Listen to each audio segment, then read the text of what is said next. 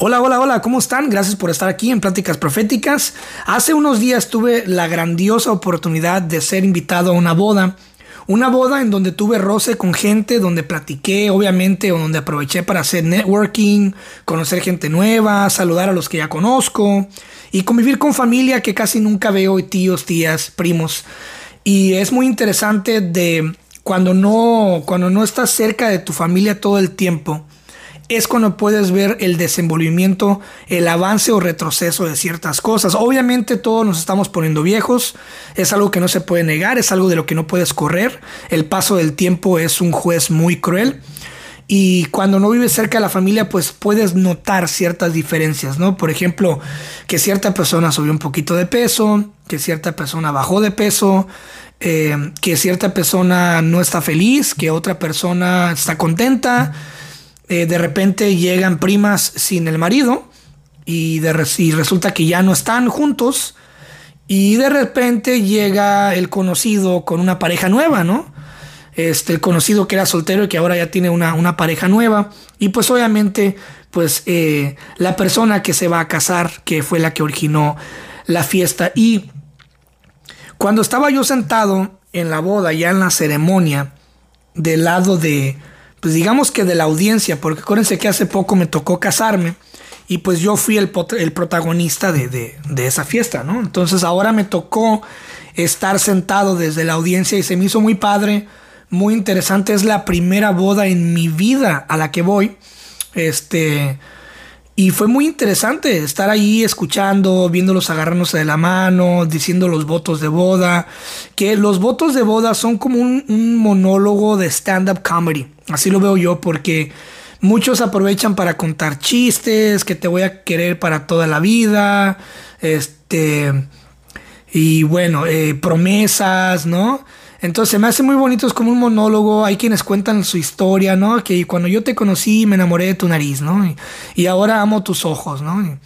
Este, y se me hace muy interesante esa ceremonia de compartir los votos de boda.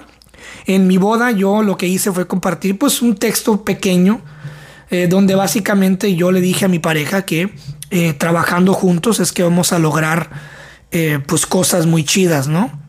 Y mi pareja, pues obviamente resumiendo su texto muy bonito, pues básicamente me dio a entender frente a todos que ella se comprometía al amor y a quererme en esta y en otra vida, ¿no?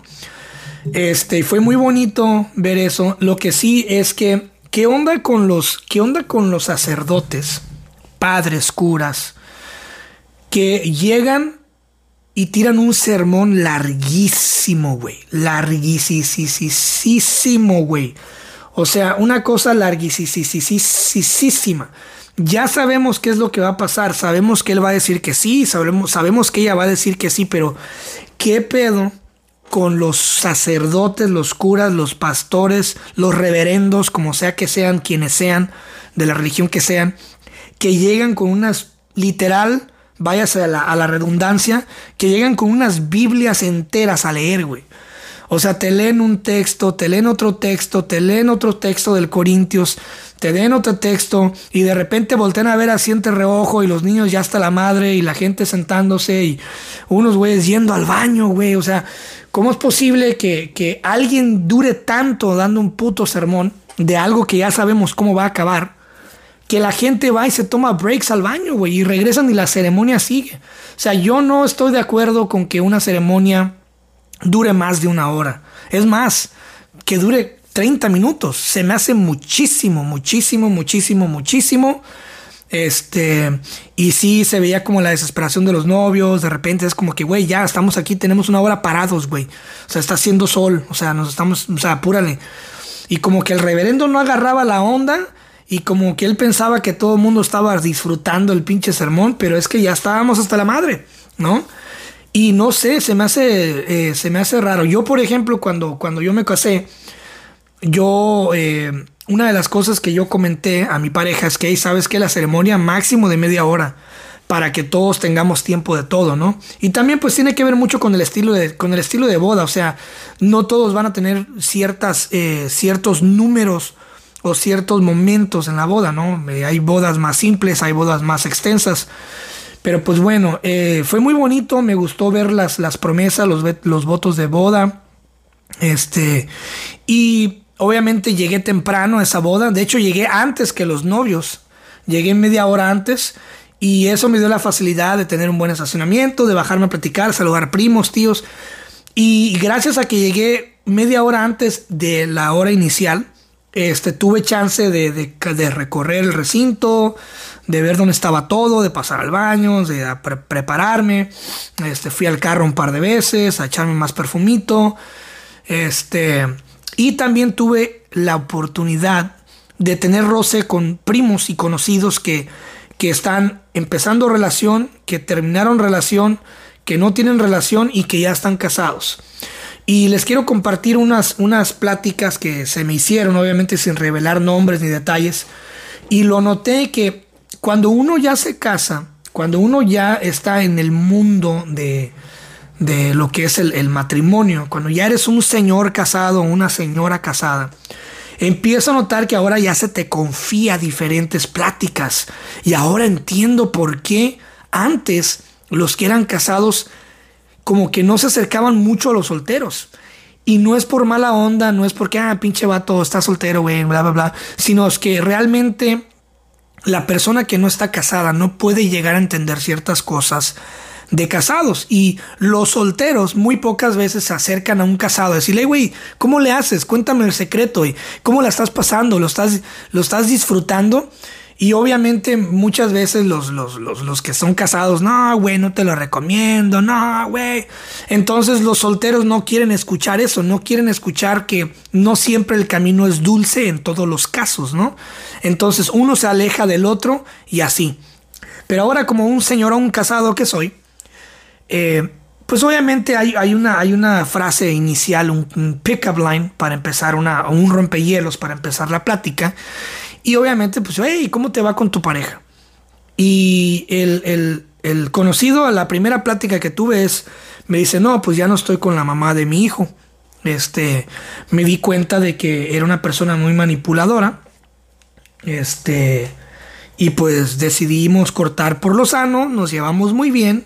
Y pues ahora ya tengo yo a mi hijo con esta persona y estamos divididos y las visitaciones, todo ese. Y yo por mi mente dije, güey, o sea, te tardaste años en darte cuenta que era una persona manipuladora. ¿Y cuántas veces no nos autoengañamos?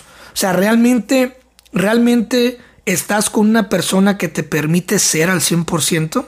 Estás con una persona que te permite expresarte al 100%. Estás con una persona que realmente te permite eh, creer y hacer y deshacer lo que te gusta hacer y deshacer?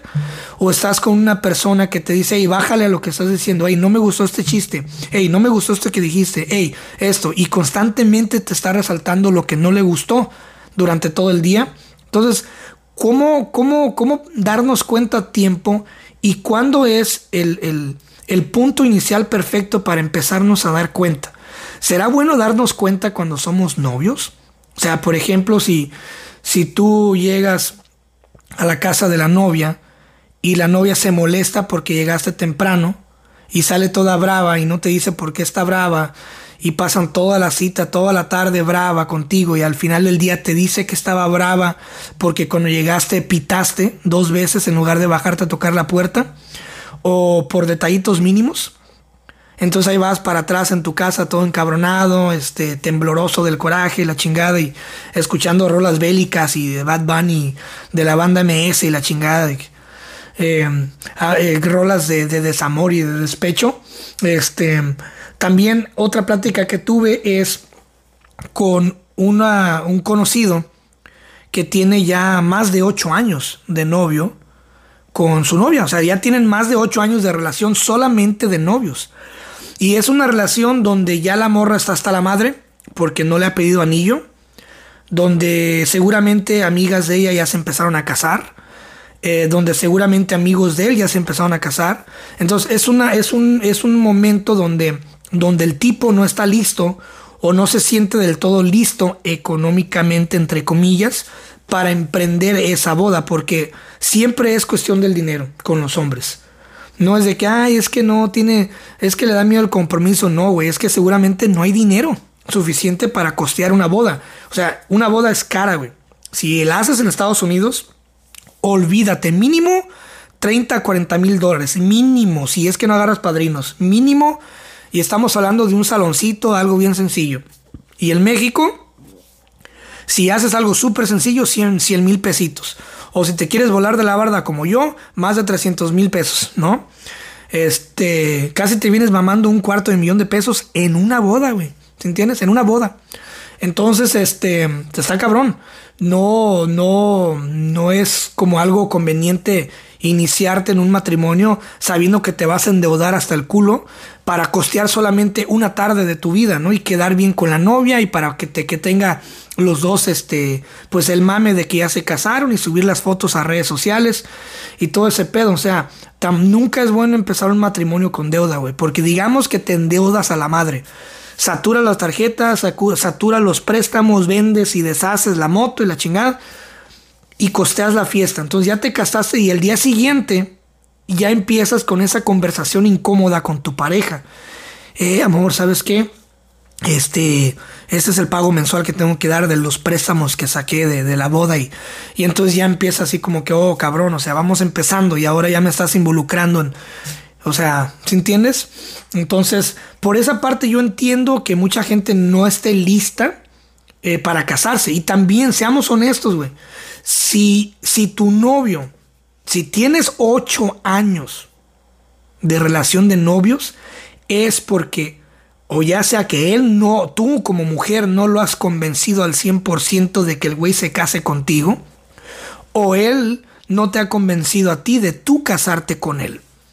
O sea, ¿qué es lo que está pasando ahí? Y ahí es tienes que sentarte a platicar con esta persona y decirle, hey, ¿sabes qué? Una pregunta, sí, a ver, eh, tenemos ocho años eh, ya, pues básicamente de relación.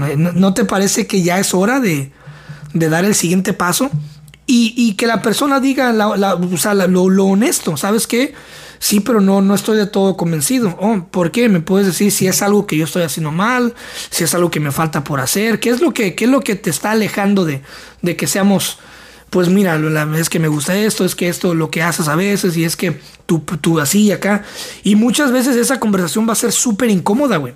Pero es que si no empiezas a taladrar esas conversaciones, si no empiezas a ser realista con tu pareja, y sigues de largo y te casas a base de puras ilusiones y puras falsas promesas, no te va a funcionar. Y, es triste. Mira, estaba viendo que eh, la tasa de divorcios en México, en el 2022 se registraron 453.085 matrimonios de esos 453.085 ah, matrimonios, 149.675 se divorciaron. O sea, en otras palabras, que por cada 100 matrimonios ocurrieron 33 divorcios.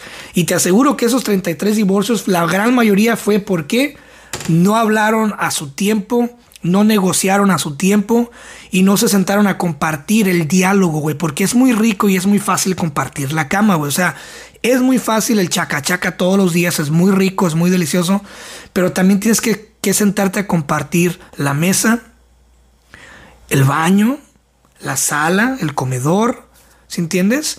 Y a compartir las ideas y las metas. Y las metas. Muy importante porque de qué te sirve casarte con alguien a base de puras ilusiones y puras fantasías y de repente resulta que esa persona no quiere tener un negocio propio, esa persona no quiere viajar contigo, esa persona no quiere que tú seas esto, no quiere que tú pongas tu taller mecánico y quiere que te quedes en tu empresa por siempre, esa persona no te apoya en tus proyectos personales, no te apoya en tus locuras, eh, o sea, cabrón. Ahora, vamos a comparar, eso es en México. En Estados Unidos obviamente es una población más grande y la mitad de los matrimonios en Estados Unidos terminan en divorcio, la mitad. O sea que entre el 40 y el 50% de los matrimonios en Estados, Unidos, terminan en divorcio.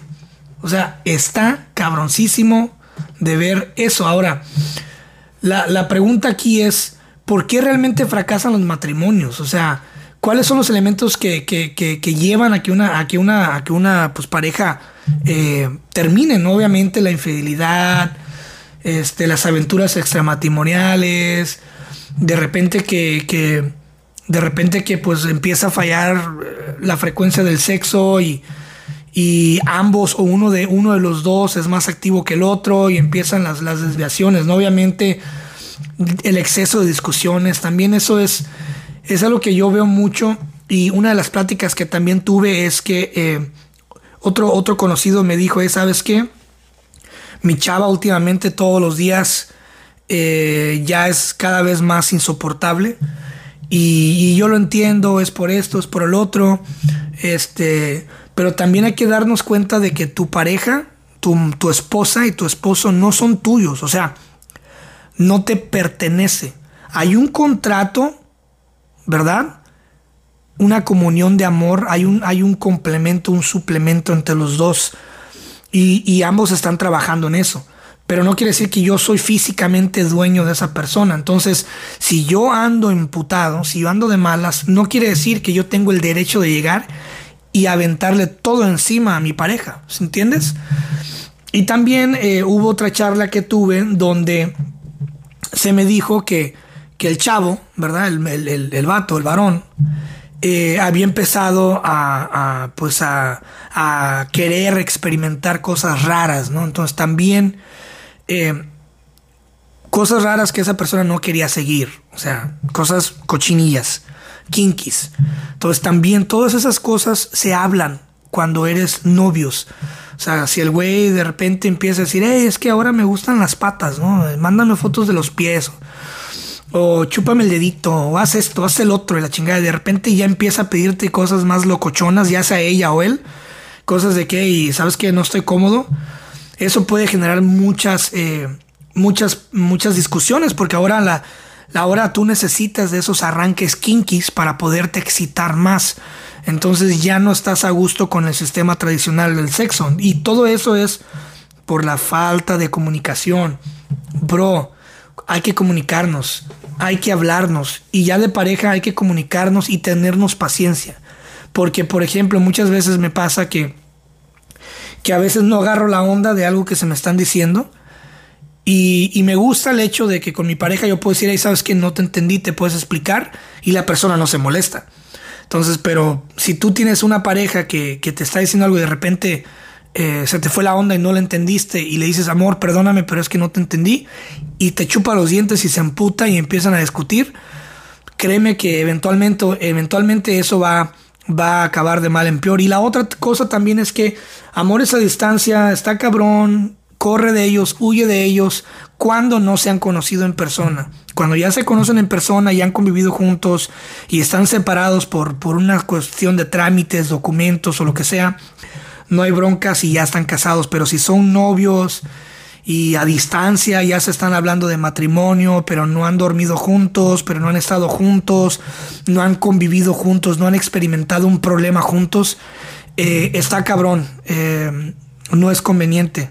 Y, y séle honesto a tu pareja. O sea, si tú ves que tú no vas a poder con el paquete, mejor hazlo de una vez. O sea, dile de una vez. Y si esa persona te ama, te va a comprender y hasta te va a dar tiempo de que te animes, de que te, de que te recuperes, de que agarres la onda, ¿no? Otra cosa también, y la última plática de este tema es, se me hace saber en una plática también, aprovechando para platicar con la gente, me dice, güey, yo, me, yo estuve sin trabajar un mes y obviamente pues estuve sin trabajar por cuestiones médicas.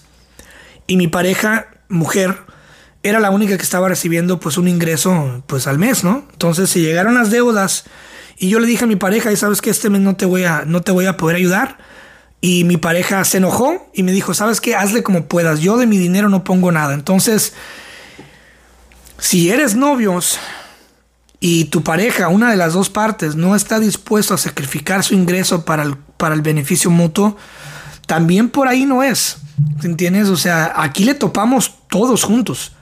O sea, por ejemplo, si yo me enfermo y yo no puedo ayudar a mi pareja esta quincena o, o pagar la renta, mi pareja, por contrato de matrimonio, en las buenas y en las malas, acuérdense que dijeron eso en los votos de bodas, busca la forma de que, si yo los tengo, yo los pongo, pero pues ayúdame a recuperarlos.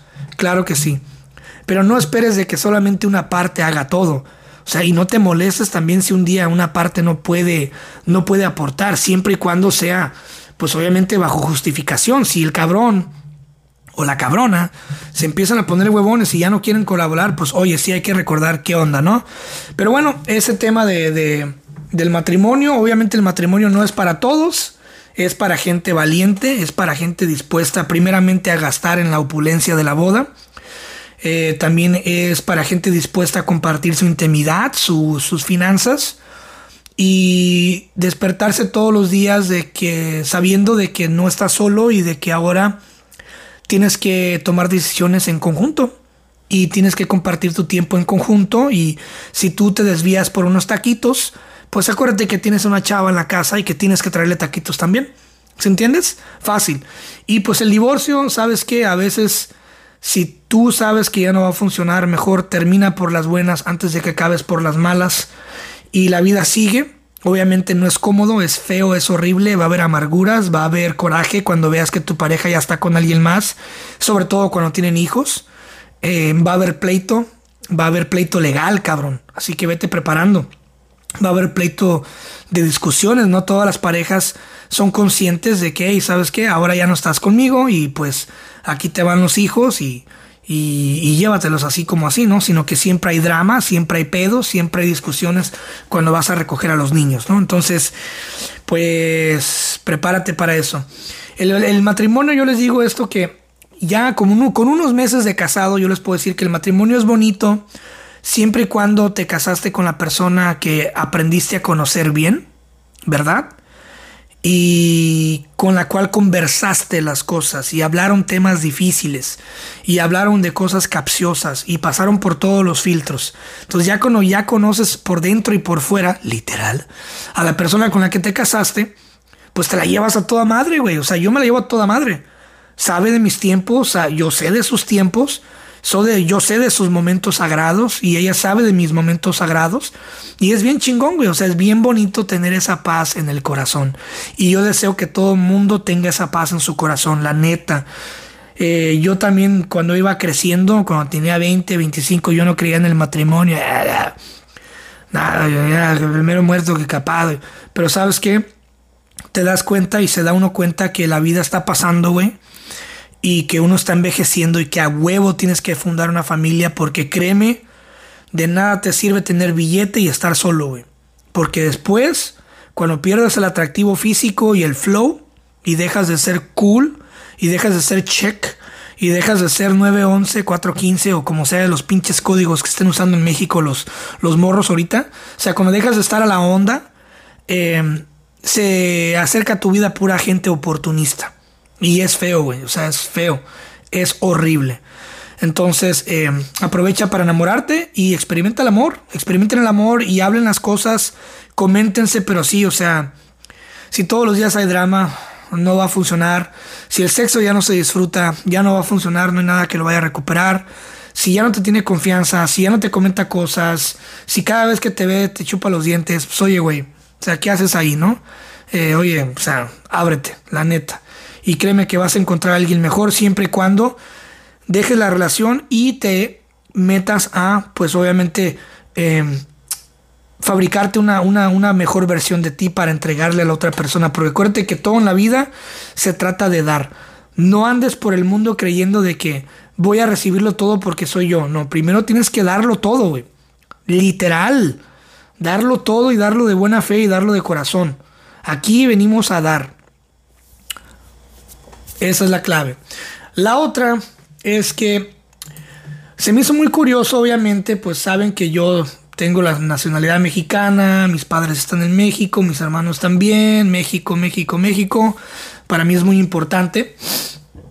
Y hubo una noticia que me llamó mucho la atención. Rápidamente la voy a, la voy a, dictar aquí. Eh, la CIA, la CIA, revela que tres expresidentes mexicanos fueron agentes no asalariados de la CIA durante sus mandatos. Estamos hablando de los presidentes Adolfo López Mateos, Gustavo Díaz Ordaz y Luis Echeverría. Adolfo López Mateos eh, gobernó hasta 1964. Gustavo Díaz Ordaz gobernó México hasta 1970. Luis Echeverría gobernó hasta 1976. Yo les aseguro que muy pronto, en unos 10, 15 años, 10, 15 años más, se va a descubrir que también Peña Nieto, que también Fox, que también Calderón, que también este, eh, obviamente Carlos Salinas de Gortari, o sea, todas esas personas estuvieron involucrados. Ahora, pero ¿por qué estos presidentes de México estuvieron involucrados? Eh, asociados con la CIA y, eran básicamente pues halcones de la CIA, ¿no? En aquellos años México era uno de los grandes campos de batalla de la Guerra Fría. El gobierno de Estados Unidos luchaba contra la expansión soviética en América Latina. O sea, el comunismo, el maldito atroz comunismo, maldita sea el comunismo. Y con el aval del gobierno de López Mateos y su total cooperación, combatían el comunismo, detalló el periodista. Ahora, México es un país que no combate físicamente. México es un país que combate con leverage, o sea, con, con, con el poderío eh, institucional, poderío económico, poderío eh, de influencias, ¿no? Que tiene México de ser el, el, el, digamos que la cima del continente americano, ¿no? Y el, y el, el más cercano a Estados Unidos y el, y el más, uno de los más grandes territorialmente, a excepción de Brasil. Este, entonces México siempre coquetea y juega con estos, pues esos poderes que tiene bajo la mesa, ¿no? O sea, México nunca se mete en pedos en cuestiones de guerra, pero pues sí tiene muchísimo poderío y influencia en el mundo. O sea, México es el, se, se, se hizo la, la, la, ONU gracias a México, ¿no?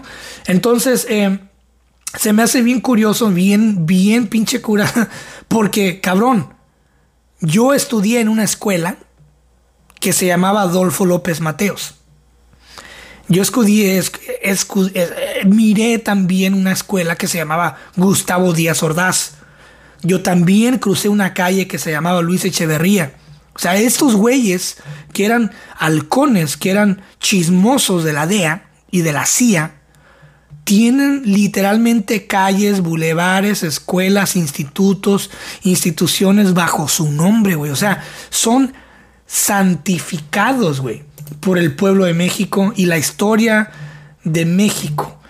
Eh, y eso se me hace súper curioso de que cómo es, eh, cómo es posible que santifiquemos tanto a los pinches políticos, güey. O sea, es, es increíble. Ahora, hablo de esto porque ya vienen las ya vienen las votaciones, ya vienen las elecciones en México eh, muy pronto. Y obviamente ya están empezando a salir los güeyes. Eh, ya están empezando a salir los güeyes con sus campañas, los interesados. Ya están empezando a salir, eh, obviamente, pues los interesados en todo este rollo, ¿no? Ya están empezando a ver, estoy empezando a ver campañas en Facebook. Este, estoy em, empezando a ver gente en Facebook, en, sus páginas, que ya están empezando a regalar que la colchoneta, que el, tejabán, que, eh, el material para la plaza, que, los corrales para las vacas la chingada. Yo nomás quiero detenerme aquí en esto y quiero que sean conscientes y seamos todos conscientes de lo siguiente, ¿ok? No importa de dónde me escuches, si me escuchas en la sierra, si me escuchas en la ciudad, si me escuchas en Perú, si me escuchas en Bolivia, si me escuchas en Estados Unidos, no importa, güey. La política y el arte del politiqueo es el mismo. Es hacerle creer al pueblo que su voz cuenta, que tiene un, poder sobre el Estado y hacerle creer al pueblo que los beneficios que reciben son de providencia divina. Por ejemplo, voy a dar un ejemplo que conozco. Un ejemplo que conozco para no inventar. Ixtapas y Guatanejo, Guerrero, México. Yo viví ahí ocho años. Y tuve amigos de secundaria, amigos de prepa, cuyos padres fueron presidentes municipales, alcaldes en el pasado, ¿no? O abuelos. Y eh, me contaban de que el papá o el tío o el hermano estaba metido en la política. Inclusive me llegaron a invitar, que, güey, ven, pues vamos a ir a regalar este despensas y obviamente, si tú nos acompañas a hacer bulto, te vamos a apartar tu despensa. O sea, Dos días antes vamos a tener tu bolsa con mandado y tus costales de harina, eh, tus mandarinas y la chingada, tus gorras y del partido. O sea, no te lo vamos a dar el, día, sino te lo vamos a dar antes que todos. Y te vamos a dar el, poder de elegir pues las mejores manzanas, el mejor arroz y la chingada, ¿no? Entonces vas y agarras, agarras la despensa y, y agarras lo mejorcito. Y al día del evento, pues ya vas ahí a hacer bulto, a gritar pues las pendejadas, las insignias que están gritando. Y obviamente vas por las casas tomando notas, hablando con la gente y qué necesitan y qué les hace falta. Y aquí les va la lámina para la casa. Y la gente bien feliz, güey, aplaudiendo y contentos, con luz en los ojos. Ay, ahí viene Genaro, ahí viene fulano, y, ahí viene Jorge Luis, y ahí viene fulanito, y ahí viene este, ahí viene la fulana, y ay, la presidenta, y mi presidenta, y mi presi, y mi gober, mi gober, ¿no? Y ahí anda el güey con su pinche guayabera blanca y sus pantaloncitos de mezclilla azul y la chingada, pisando el lodo y la chincaca de perra. Yo soy como ustedes. Y ahí andan ahí y besando niños y la chingada, ¿no? Entonces, eh, regalando esas despensas y la, y, y la gente feliz, feliz con la despensa y con las láminas, sin darse cuenta o querer darse cuenta de que eso tú lo estás pagando.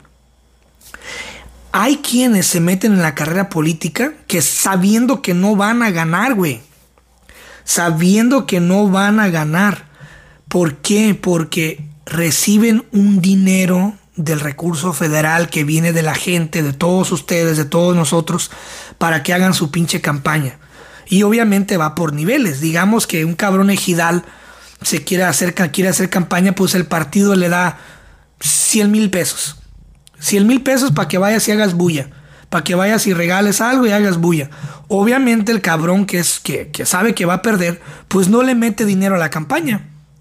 Va y hace folletitos en blanco y negro, lo más barato posible para gastar lo menos posible. Y así de esos 100 mil pesos, nomás se, gana, se gasta 50 y se, se, se mama 50 mil. ¿Sí entiendes? Nomás por andarle haciendo el payaso y hacen cuentas de Facebook, hacen cuentas de Instagram, suben videos a YouTube con musiquita editada, este que seguramente le regatearon a un cabrón. Y hablando de regateo, les quiero compartir una experiencia. Una vez me llega un cabrón a la pizzería, esto fue en Michoacán, a una sucursal que tenía ahí, y llega el güey y me dice, y me acuerdo, el güey era del PRD. Y agarra el güey y llega y me dice, hey, ¿sabes qué? Este, estoy buscando llevarle a un, a un, este, a un, este, ¿cómo se llama? A un instituto de niños, un huérfano, un, orfanato, llevarles pizzas. Y, quiero que quiero que me, tú me des un presupuesto de 50 pizzas, pero quiero que me partas las rebanadas bien chiquititas, güey, así, así chiquititas, así, porque quiero que cada chiquillo tenga un pedacito y les voy a llevar bolsitas, lechuguillas, que les llaman, bolsitas de, con agua de, de sabores, ¿no? Este, ah, no sabían que yo sabía de las lechuguillas. Sí, claro que conozco las lechuguillas. No soy tan gringo. Entonces llega este güey y le dije, mira, son 50 pizzas con cajas, todo el material, tanto. Híjole.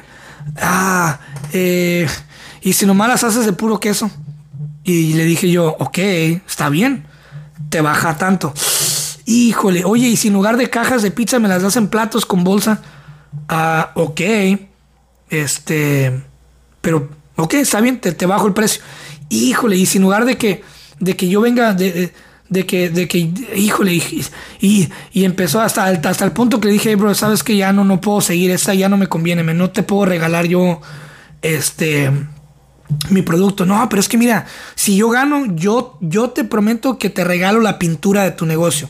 Yo vengo y te traigo tu pintura y la chingada y te regalo un refri. Le dije, no, bro, eh, gracias, pero no, no, no se puede. Entonces ese güey obviamente no ganó. Y imagínate si yo hubiera invertido mi producto en la esperanza de que este, este cabrón gane. Y pone que hubiera ganado. ¿Tú crees que el güey se va a acordar de mí? O sea, tienen tantos cabrones a quienes repagarle el favor. ¿Tú crees que se van a acordar de ti? ¿Tú crees que se van a acordar de la viejita que juntó a las señoras en la plaza para que fueran a votar? O sea, ¿tú crees que ese güey va a regresar a la casa de Doña Pelos? Doña Pelos, yo sé que usted me apoyó y trajo a todas las viejillas aquí del barrio chismosas a hacer bulla. Gracias, Doña Pelos. Aquí le van 10 mil pesos. 20 mil pesos. Aquí le va para su, para su, para su ganado aquí. O, don Rancio, gracias por, por juntar a los viejillos que juegan baraja en la plaza.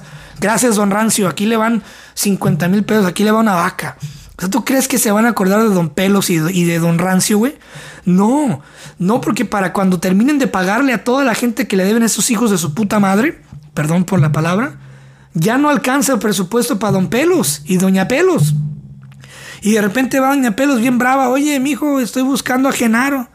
Uh, no, señora, Genaro ya no vive aquí, él se fue para allá, para el palacio. Sí, pero es que ya fui para allá y me lo niegan al güey. Pues, señora, pues no sé qué hacer, le dije, no sé qué decirle, lo siento. Y ahí quedó Doña Pelos, nunca más volvió a ver. Y cuando se encuentra Genaro en la camioneta, Genaro, soy Doña Pelos, ¿sí te acuerdas de mí? Ah, ¿cómo no, señora? ¿Cómo me le va? ¿Cómo están sus dolores? No, pues mira, aquí no me he podido operar porque estoy esperando el dinerito que usted me prometió. Hijo de Doña Pelos, es que sabe que con esto de la escuela que hay que poner el, el tejabán para los niños y que el padre en la iglesia, que, que hay que acá y usted sabe cómo está el vaho y el puente y, y que la carretera, no, doña, lo siento, no hay presupuesto, señora, y hay dispense. Y ya se va el hijo de la chingada ya a robar y a seguir robando y apagándole a los pesados, a los terretenientes, a los meros cabrones que mueven la influencia, ¿no? Entonces, aprendamos a distinguir y, y, vayamos, hay que irnos preparando porque ya viene una pinche lluvia de marketing, ya vienen cabrones haciendo TikToks políticos, ya vienen cabrones con las bocinas invitando a que vayas a la plaza del pueblo. O sea, por favor, acuérdate de esto. Y un día hazlo nada más por diversión, güey. Si un día te quieres divertir, hazlo por diversión y vas a ver, te vas a acordar de mí. Cuando venga la fulanita, ahora ven, mire, vamos a, vamos a regalar este tabiques, ladrillos, qué sé yo. Vamos a regalar material para la casa. Ok, arrímate, haz fila. Es por diversión. Y ya cuando te vayan a dar tu bolsita, recházala.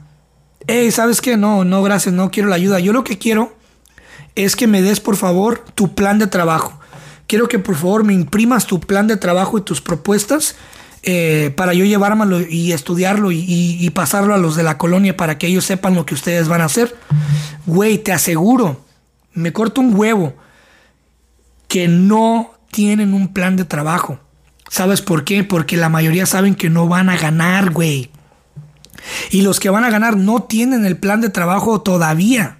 ¿Sabes por qué? Porque están esperanzados a ganar para contratar a los güeyes quizá que sí saben de política para que vengan y les diseñen el plan de trabajo. Tienen promesas. No, mire, es que el plan de trabajo es que vamos a traer esto. No, no, no.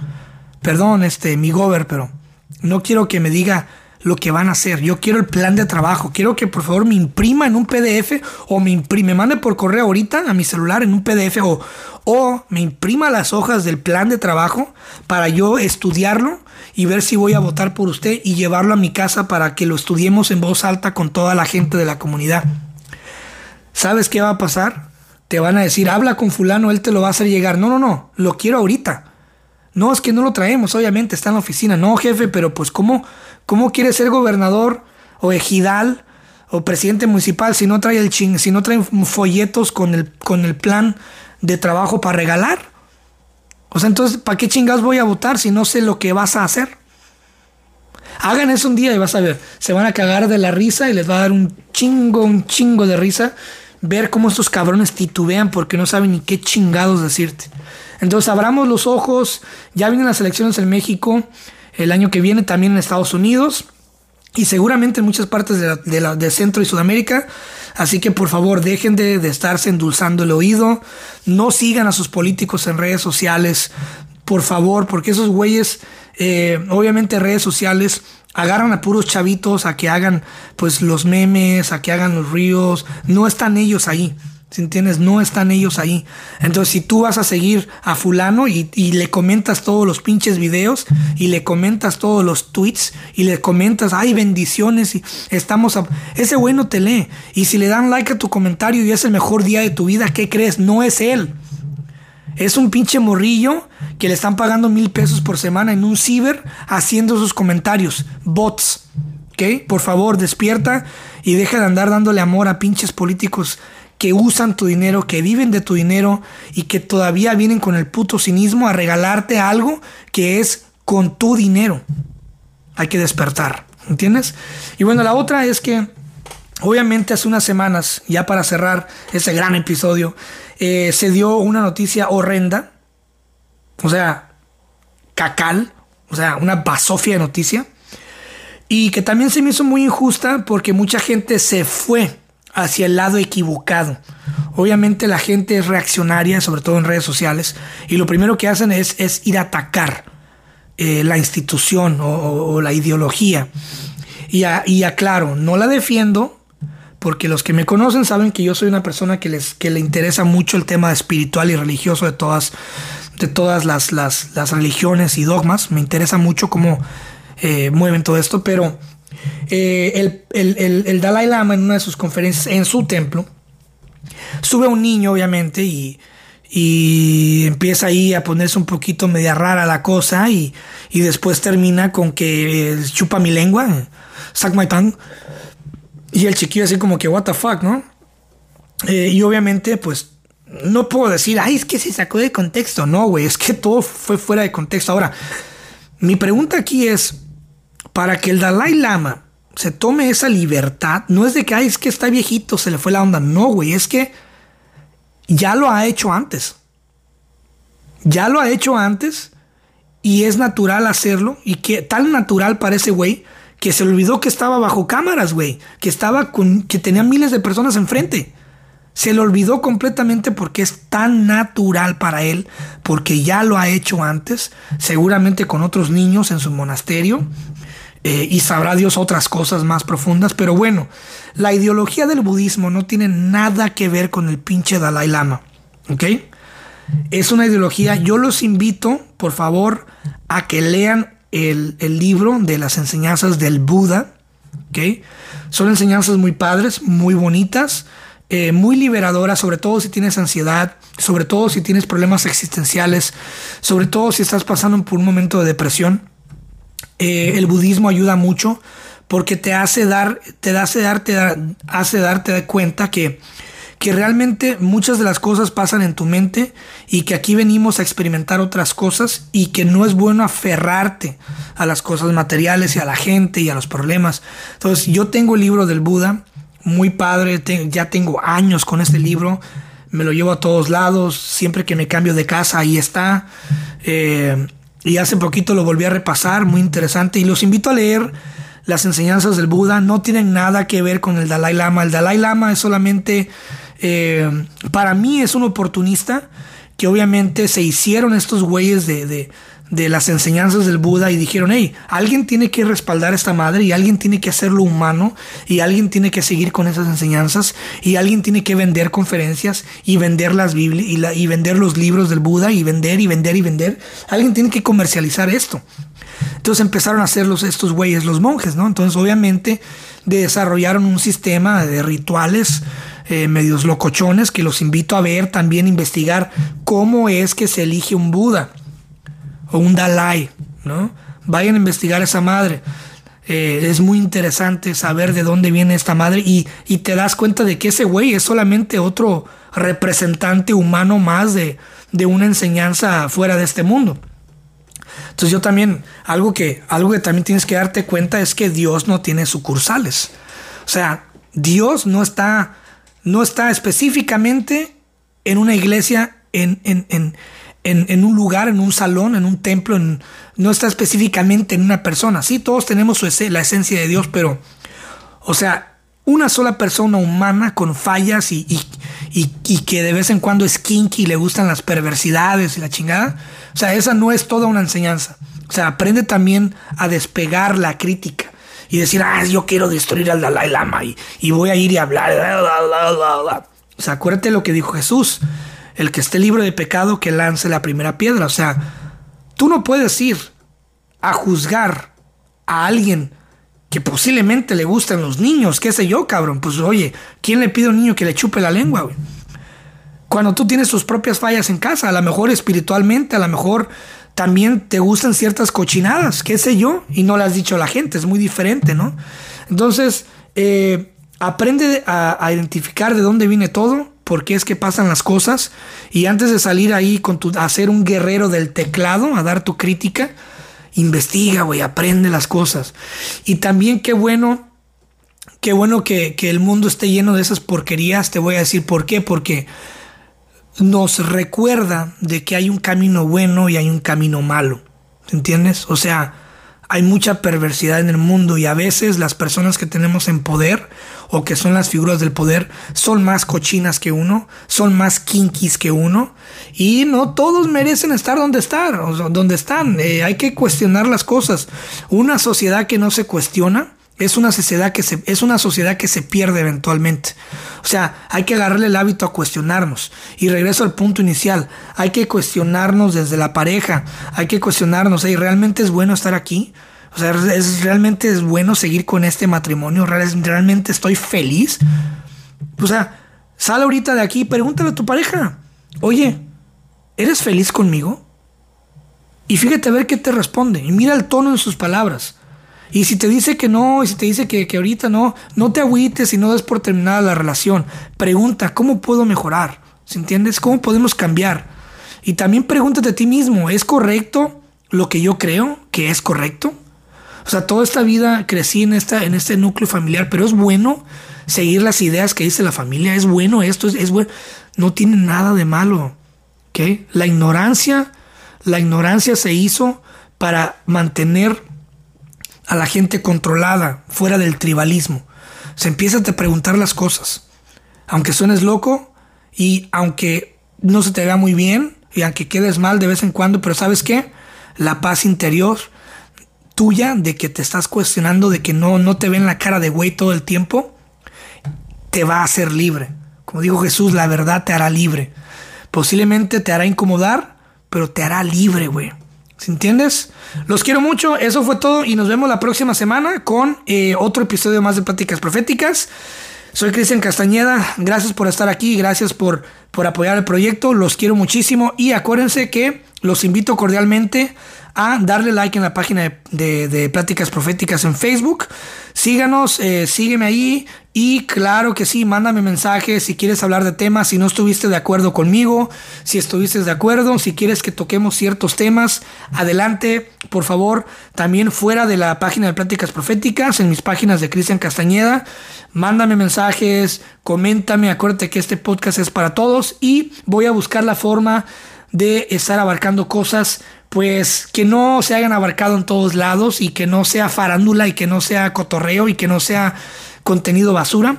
Vamos a crecer juntos y vamos a echarle ganas. Los quiero muchísimo. Gracias por ser quienes son y pregúntense las cosas. Pregúntense por qué es que están pasando las cosas y acuérdate que el poder lo tienes tú cuando se trata de las elecciones, lo tienes tú cuando cuestionas, no cuando recibes la lámina y la despensa. Si te gustó esta plática de pláticas proféticas, créeme que te va a encantar mi otro podcast, el podcast de Cristian Castañeda. En este podcast invito a gente súper interesante que se dedica a diferentes cosas artísticas y no artísticas, a platicar sobre sus cosas, sus talentos, en fin, son pláticas muy interesantes que te invito a que conozcas este gran proyecto también. Se llama El Podcast Cristian Castañeda, búscalo en Spotify o en cualquier plataforma que gustes. Y bueno, ahí nos vemos. Muchas gracias, te mando un fuerte abrazo.